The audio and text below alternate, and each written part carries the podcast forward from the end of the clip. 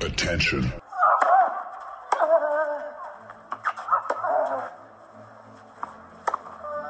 Bitte nehmen Sie schnell Platz, die Spieler sind bereit. Just quiet quickly, please. Für Hallo, da ist der Dominik Diem. Quiet Please, den Tennisnet Podcast. Das verbale Hawkeye für alle Tennisfreunde, denen ein Aufschlag von John Isner nicht schnell genug ist. Hallo, hier ist Roger Fedor. Wie tief ist der Sand in Roland Garros? Hallo, ich bin Julia Görges. Was hätte Dominik Thiem erst mit einer beidhändigen Rückhand anstellen können? Hallo, hier ist die Angie Kerber. Und wer bringt unseren Gästen eigentlich das Handtuch? Also, shh, quiet please. Quiet Please, der Tennisnet Podcast in seiner 14. Ausgabe. Soweit sind wir schon und wie auch in den 13 davor am Start hier ist der Turnierdirektor von Kitzbühel von Servus TV, Alex Antonic. Servus Alex. Hallo, grüße euch. Dann Christopher Kaas in diesen Tagen, ich möchte sagen, die Nummer 1 auf Instagram. Mindestens weltweit, wahrscheinlich sogar über den Erdglobus hinaus. Servus Kasi. Servus, hallo. Und ähm, äh, wir haben heute einen ganz besonderen Gast, nämlich den DTB-Vizepräsidenten Dirk Hordorf. Servus, Herr Hordorf. Einen schönen Abend. Herr Hordorf, ich möchte mit Ihnen natürlich beginnen. Äh, gestern oder vorgestern ist die Pressemitteilung rausgegangen, die erste und die zweite Damen-Bundesliga in Deutschland werden nicht gespielt. Machen Sie uns doch ein kleines bisschen Hoffnung. Wann kann in Zukunft aus Sicht des DTB gespielt werden, egal ob es jetzt Matchspiele sind, also Wettkampfspiele, oder ob es einfach nur ist, dass man sagt, komm, wir machen die Tennisplätze wieder auf. Ja, Tennis hat den großen Vorteil, dass es keine Kontaktsportart ist. Von da aus, wenn man sich wieder frei bewegen kann, wenn das Leben wieder anfängt normal zu werden, ist Tennis die ideale Sportart, um A1 Sport zu machen, was gesund ist. Ähm, Tennisspieler leben halt auch zehn Jahre länger als andere, hm. aber eben halt auch, ähm, um die Saison zu starten. Es wird mit Sicherheit nicht mit internationalen Turnieren losgehen. Ähm, ich habe heute gerade Nachricht bekommen, dass man ziemlich sicher damit rechnen muss, dass auch die Rasensaison international nicht stattfinden kann. Das ist normal, wenn keine Flugzeuge fliegen, wenn keine Hotels offen haben, dass man nicht internationale Turniere spielt. Aber ich glaube, dass wir im Juni, spätestens Anfang Juli, mit den Medenspielen in Deutschland anfangen werden. Und das ist, glaube ich, eine Nachricht, auf die sich jeder Tennisspieler freut. Hm. Alex, ja. Das ist alles ein bisschen, es ist ein sehr großer Zeithorizont bis Juli. Wie schaut es in Österreich aus? Also man muss zunächst einmal sagen, äh, ich glaube, es, es, es, weiß niemand wirklich genau, was passiert. Und man kann immer nur Schritt für Schritt machen. Und insofern glaube ich schon, dass der ATB jetzt einen guten Schritt macht, dass er einfach sagt, okay, jetzt schauen wir mal an, was passiert mit dem Rasen wie früh muss man absagen? Da, da, muss man auch mit den Veranstaltern reden, weil man darf, äh, darf ja nicht vergessen, das ist ja nicht nur Wimbledon, ich glaube am 7. Juni würde bereits oder 8. Juni würde äh, Stuttgart beginnen. Mhm. Also das ist äh, gar nicht so viel Zeit, auch was es jetzt betrifft. Ich weiß das jetzt selbst äh, über unsere Veranstaltung, den Vorlauf, Tribünenaufbau, äh, Zeltaufbau etc. Also da, das sind ja viele Planungen, involviert, die man jetzt teilweise gar nicht machen kann. Also so gesehen, ich glaube, der Dirk wird das besser wissen, dass da wirklich jetzt alle an einen Strang ziehen. Ich glaube auch die Franzosen, Dirk haben mit, mittlerweile erkannt, dass es keine Alleingänge geben kann in dieser vernetzten Tenniswelt. Und wann wir wieder spielen, äh, weiß ich nicht. Also wir hoffen natürlich, dass es im Juli losgeht. Ich bin ganz beim Dirk, dass der Hobbyspieler schneller am Platz gehen kann.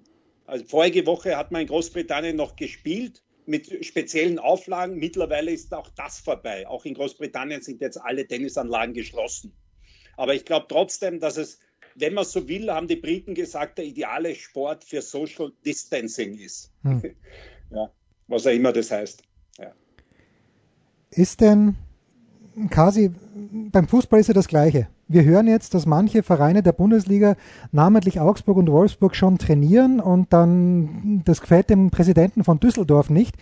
Muss man beim Tennis hier irgendwie Waffengleichheit herstellen oder haben Leute, die meinetwegen in Schweden wohnen, einfach Glück gehabt, weil die vielleicht länger und vielleicht dann auch wieder früher Tennis spielen dürfen und jemand, der in Italien wohnt, hat halt ganz großes Pech gehabt?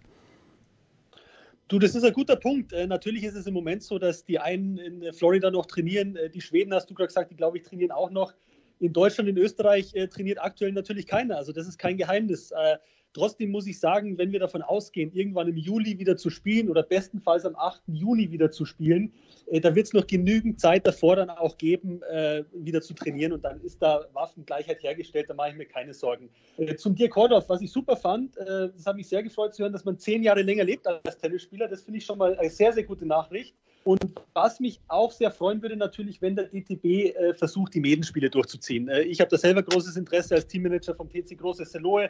Äh, es ist natürlich auch für viele Spieler finanziell unglaublich wichtig und es wäre sicherlich auch eine Chance für die Tennis-Bundesliga, noch bekannter zu werden in einer Zeit, wo es eventuell noch keine internationalen Turniere gibt. Und das fand ich äh, äh aus dem Mund von Dirk Hordoff ähm, ja, sehr, sehr angenehm zu hören. Ja, danke Kasi und ich meine, du weißt es. Ähm, die Medenspiele fangen wir ganz unten an. Da ist erstmal keine große Reisetätigkeit da. Ähm, da ähm, ist das Social Distance kein Problem. Ähm, wir hoffen, dass wir das vorrangig machen. Es ist verständlich, dass internationale Turniere, wo Leute aus der ganzen Welt anreisen müssen, nicht nur die Spieler, auch Schiedsrichter, ähm, Betreuungsleute, Hawkeye, ähm, dass sowas viel schwerer organisierbar ist. Alex hat darauf hingewiesen, man muss viele Wochen vorher schon Tribünen bestellen, aufbauen. Das ist nicht in der Woche zu machen. Von da aus, bis der internationale Betrieb anfängt. Da wird es noch lange dauern. Das wird nicht sehr schnell passieren. Ähm, dadurch, dass Tennis eben halt eine internationale Sportart ist, ist das schwierig. Aber es ist natürlich auch eine tolle Chance für jeden, der auf regionaler Ebene, nationaler Ebene spielt, ähm, doch möglichst früh dabei zu sein, weil Tennis eben halt eine Sportart im Freien ist, wo das Ansteckungsrisiko bestimmt geringer ist als bei körperbetonten Sportarten, wo man sich halt direkt berührt. Äh, Dirk, zwei Fragen von meiner Seite. Glaubst du, in Österreich geht man ein bisschen einen anderen Weg? Äh, abgesehen davon sind ja diese ganz regionalen Ligen Landessache bei uns. Also da kann jedes Bundesland seine eigenen Regeln aufstellen. Also und bei uns ist es jetzt einmal so, dass der ÖTV einmal ausgegeben hat, sie schauen von Woche zu Woche. Äh, was ich einmal schräg finde, weil jetzt einmal bis Ende April bei uns sowieso nichts ist oder bis nach Ostern. Aber glaubst du, dass man Mitte Mai im Freien normal Tennis spielen kann oder wird man Regeln haben, wie es die Briten jetzt aufgestellt haben für einen kurzen Zeitpunkt? Du musst deine eigenen Bälle mit haben, die markieren, du darfst kein Doppel spielen, du musst einen Buffer einbauen bei den Platzzeiten. Äh, äh, und, und, und. Und die, die Garderoben haben nicht offen und, und alles Mögliche. Oder, oder glaubst du, dass das auch sinnlos ist, dass man überhaupt probiert, Tennis zu spielen oder dass es überhaupt eine Möglichkeit gibt? Wir sind abhängig von der Politik und wir sind natürlich auch abhängig von den Zahlen, die jede Woche, ja. jeden Tag neu kommen, von Entscheidungen. Und ich bin natürlich mit vielen verantwortlichen Politikern für den Deutschen Tennisbund zurzeit im Gespräch. Und es ist natürlich klar, dass bei denen als erstes im Vordergrund stehen wird, erstmal wieder das ganze Wirtschaftsleben ähm, zum Laufen zu bringen, den Leuten eine Arbeit, wieder Arbeitsmöglichkeit zu verschaffen, dass es dann darum geht, die Schulen aufzumachen, die Kindergärten aufzumachen, überhaupt wieder das normale Leben zu machen und da ist der Sport nicht an erster Stelle. Und die sagen auch sehr deutlich, auch Tennis muss Solidarität zeigen, der Sport muss Solidarität zeigen und kommt dann dran, wenn es verantwortungsfähig ist. Und das jetzt genau vorauszusagen, ob es der 15. Mai ist, der 1. Juni, der 15. Juni, das, das ist, kann, ja. kann, keiner von uns, Alex. Das ist logisch. Ja, ja, Und das wissen wir. Trotzdem muss natürlich auch ein Verband, wir haben auch Landesverbände, wo die Medenrunde in größter Eigenverantwortung gemacht wird, aber die wollen sich alle mit uns zusammenschließen, eine gemeinsame Linie finden. Wir sind im regelmäßigen Austausch. Und man muss ja auch die Spielpläne ändern. Man kann ja nicht jetzt ähm, innerhalb von einer Woche eine Medenrunde planen. Von da aus ist es ja auch so, dass die Plätze müssen erstmal gemacht werden, die müssen aufgemacht werden, die Leute müssen auch erstmal Tennis spielen. Es ist bestimmt nicht das Beste, das erste Tennisspiel gleich als Medenspiel zu machen. Dann hat man eine weitere Verletzung, die man vielleicht provoziert. Mhm. Sondern ja. man muss das vernünftig planen. Man muss auch überlegen, wie sieht das in der Ferienzeit aus? Fahren die Leute überhaupt noch ins Ausland? Fahren die in Urlaub oder sind die nicht vielleicht sogar froh, in Ferien Medenspiele zu machen? Auch nach ja. den Ferien wir sind eine Sportart, die kann bequem bis Ende September, bis eventuell sogar noch in den Oktober hineinspielen. Da muss man ganz genau gucken, was ist zu verantworten, was ist sinnvoll und was ist auch, was in die politische Landschaft passt und in die Entscheidungen. Ähm, letztendlich leben wir alle in einem Staat und müssen uns da schon auch einfügen in das gesamte Leben. Von da aus, glaube ich, ist es sinnvoll, nicht über den Mai nachzudenken, so wie die Lage jetzt ist. Wir haben ganz klar gesagt, nicht vor dem 7.6. uns ein bisschen an die ATP und die WTA orientiert. Ähm, bis dahin wird es in Deutschland auch keine Ranglisten und LK-Punkte geben. Von da aus hat der DTB natürlich schon eine gewisse Leadership, die er da wahrnimmt. Ja. Aber das wollen auch die Verbände. Und wir werden dann im Einklang mit den Verbänden überlegen, wie das in jedem Verband ist. Aber mit dem ganz klaren Prämisse, Medenspiele ist das Wichtigste für den DTB, für seine Landesverbände im Jahr 2020. Und das ist unsere Zielsetzung, das zu ermöglichen. Kasi, ja. Kasi löse für mich folgendes Dilemma. Ich bin Mitglied und meine Kinder auch im Münchner Sportclub und meine Tochter spielt Hockey und mein Sohn spielt Tennis. Und wir haben natürlich beides hier mm, räumlich getrennt, selbstverständlich.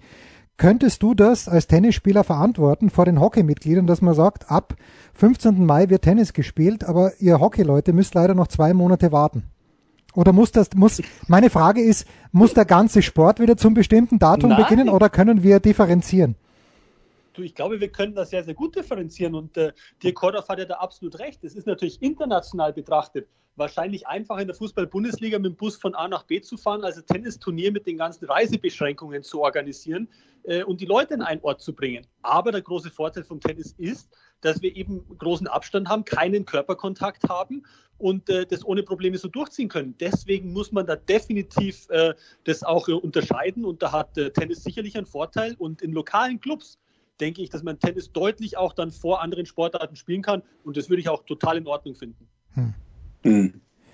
Ich, ich, ich, kann beiden nur recht geben. Ja?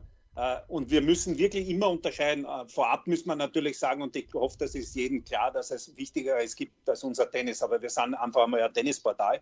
Auch wir hoffen, äh, dass alle Regierungen das und alle Gesundheitseinrichtungen relativ schnell in den Griff bekommen und äh, über die Bühne bringen können, ja, das Ganze. Und dass möglichst viele Leute gesund bleiben und gesund werden. Aber, aber Fakt ist, äh, Brot und Spiele gehören irgendwie dazu. Und man, man kriegt ja jetzt auch schon hier bei uns mit, wir sind ja schon etwas länger alle in Quarantäne und haben teilweise äh, alle Sportanlagen zu und die Olympiasportler haben ein Verbot. Äh, und die Leute werden unrund. Und man muss natürlich auch unterscheiden, ob jemand in einer 60 Quadratmeter Wohnung mit zwei Kindern sitzt oder einen Garten dabei hat irgendwo. Und ich glaube und ich bin bei euch, dass Tennis zumindest der Sportart ist, genauso wie man rausgehen kann und äh, gewisse Regeln befolgt, die sollte es im Freien dann gehen, leichter aufgeht. Da reden wir aber noch nicht von Meisterschaften oder Turnieren. Was das Internationale betrifft, Dirk, glaube ich sehr wohl auch, dass man wann auch immer gewisse Regeln haben wird. Ich weiß ja nicht, gibt es bis dorthin Schnelltests? Äh, darf man, muss man Abstand halten im Stadion? Ähm, gibt es irgendwelche Regeln für die Einreise äh, von internationalen Leuten, dass die so wie jetzt schon teilweise einen, Gesundheitscheck mitnehmen müssen oder, oder, oder? Aber ich glaube auch nicht, dass wir heuer gar kein Tennis mehr spielen. Also das kann ich mir fast nicht vorstellen. Ja. Nein, es wird ein Leben vor der Krise gegeben haben das wissen wir. Wir werden in der Krise, jetzt in der Corona-Krise, Beeinschränkungen haben. Es wird ein Leben nach der Corona-Krise geben. Wir wissen nicht, wann es den Impfstoff gibt, wann es Medizin gibt. Da können wir heute nur Orakel spielen. Aber mit Sicherheit ist es so, dass wir auch, wenn es eine Zeit lang keine Turniere gibt, ähm, daraus eher wieder gestärkt hervorgehen. Es wird dann eine noch größere Nachfrage sein. Die Leute wissen, was sie vermissen, wenn sie keine Tennisturniere mehr miterleben können. Ähm, ungeachtet dessen wird eben halt Tennis im Verein, da sind wir uns, glaube ich, alle einig, das erste sein, was als Sportart mit sinnvoll zu betreiben ist. Da wird man natürlich ähm, sich ein paar Sachen überlegen, was die Hygiene betrifft. Ähm, da wird es auch ein paar Ratschläge dann geben, wenn es soweit ist. Und es wird natürlich auch immer, wie auch jetzt in unserer Zeit, auf die Vernunft der Leute ankommen. Ähm, wir haben ich sage mal, Hygiene ja auch schon als notwendig empfunden, bevor es den Coronavirus gab oder den Covid-Virus. Ähm, bei einer normalen Grippe gilt das ja auch. Und von da aus glaube ich auch, dass wir das irgendwann überwunden haben werden und eine Episode unseres Lebens sein wird. Und ähm, Tennis wird es noch sehr lange geben und es werden viele Leute mit Freude wahrscheinlich spielen. Herr Hordoff, jetzt das gerade, ja, oder Alex, wenn ich kurz noch darf, gerade für den deutschen Tennissport kommt das im Jahre 2020 doch doppelt bitter, oder? Sie haben die profilierten Turniere in Stuttgart und in Halle, Westfalen der Herren, aber in diesem Jahr erstmals auch zwei Frauenturniere, Bad Homburg und Berlin. Also für den DTB ist das äh, eigentlich eine ganz schwierige Geschichte oder hat der DTB mit diesen Turnieren gar nicht mal so wahnsinnig viel zu tun, wie zum Beispiel mit dem Turnier in Hamburg, das am 13. Juli hoffentlich stattfinden wird? Das ist bitter. Das ist aber, ich sage ja, ähm, da muss man jetzt mal überlegen. Ich ähm, habe gerade die Schwiegermutter vom Rainer Schüttler gesprochen, die sagt, ich weiß gar nicht, was er euch über die Krise hier aufregt. Für mich war das viel schlimmer 1990, als ich jede Nacht ähm, mit Bomben ähm, hm. zu tun hatte ähm, und am Tag. Ähm, das ist eine Krise, die viele Leute viel schlimmer trifft, als wir, die vielleicht jetzt mal nicht Tennis spielen dürfen. Also wir sollten nicht die Leute vergessen, die in Krankenhäusern sind, auch unter Umständen die Todesfälle zu beklagen haben, Leute, die keinen Job mehr haben, keinen Verdienst mehr haben, wie der Alex sagt, eingefärbt vielleicht in eine kleine Wohnung mit zwei Kindern sind. Also ich sag mal, die haben, glaube ich, mehr Mitleid verdient als wir, wenn wir mal ein, zwei Monate nicht das tun können, was wir gerne machen, die schönste Nebensache der Welt. Ähm, ja. Von da aus ja, muss man das mit ein bisschen Abstand betrachten. Ähm, es ist natürlich eine Krise, es ist schade, völlig richtig angesprochen. Wir haben voller Freude auf zwei ganz neue spannende Events in Bad Homburg und in Berlin. Tolle Damenturniere. Aber ich sage ja, 2020 werden wir es nicht erleben, aber 2021 kommt ja bestimmt. Aber, aber Dirk, nur eine Frage noch, weil so viel diskutiert wird. Oder eigentlich sind es zwei. Das eine ist, siehst du jetzt eine Chance, was wir ja auch schon des Öfteren diskutiert haben, dass man jetzt ITF, WTA, ATP, Grand Slams näher zusammenrückt und gemeinsam was macht für diese traumhafte, du hast gesagt, die schönste Nebensache der Welt? Ein guter Punkt, Alex, ein sehr guter Punkt. Und ich glaube, dass die Gegebenheiten diese Notwendigkeit geradezu heraufbeschwören. Und das wird auch passieren. Wir haben mit dem Andrea Gaudenzi einen neuen Chairman von der ATP, der das sich auf die Fahne geschrieben hat. Jetzt kann man natürlich sofort einwerfen, was ist mit den French Open? Ja, das war natürlich wieder ein klassisches Fauxpas.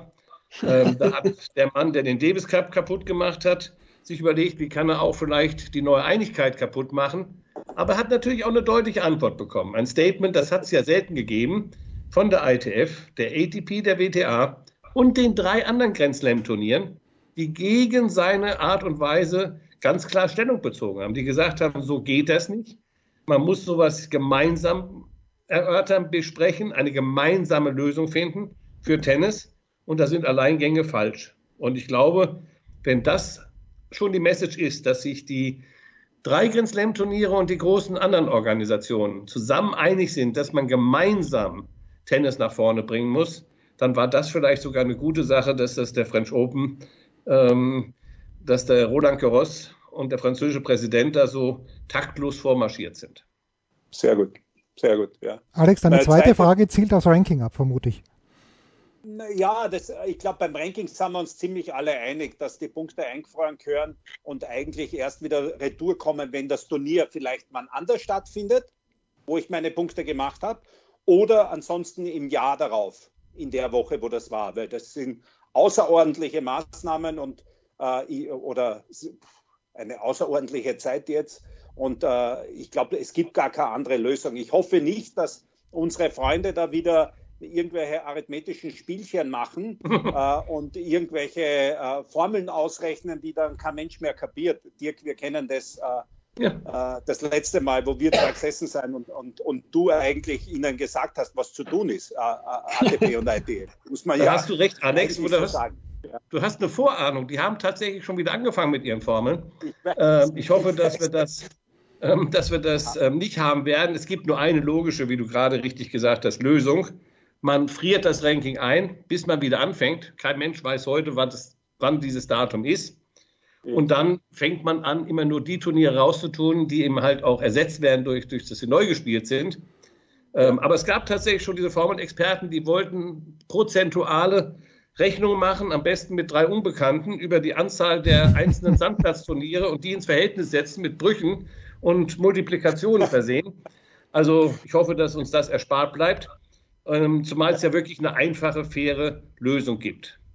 Richtig, richtig. Also äh, das war das Thema. Und das zweite Thema war, ob du glaubst, weil du gesagt hast, das findet jetzt nicht statt, vielleicht für Rasen. Ja, das fällt jetzt aus, eventuell, muss man ja noch immer dazu sagen. Ja. Aber wie siehst du das, dass Turniere nachgeholt werden? Ich meine, es ist zum einen ja wichtig für die Spieler. Wir wissen schon, dass die, die vorne sind, äh, länger das aushalten. Aber ich sage immer, ein Spieler, der zwischen 100 und, und 200 steht, äh, und jetzt vielleicht bis September nicht spielen kann oder bis im Sommer, äh, der ist schon froh, wenn ich vielleicht dann die Saison jetzt außertourlich verlängern kann und äh, eventuell noch im Oktober Estoril spielen kann, sage ich jetzt einmal, was möglich wäre. Ja? Äh, ja? Siehst du solche Möglichkeiten oder braucht das überhaupt einen Plan für alle? Weil ein Rasenturnier kann er ja im Oktober nicht mehr spielen.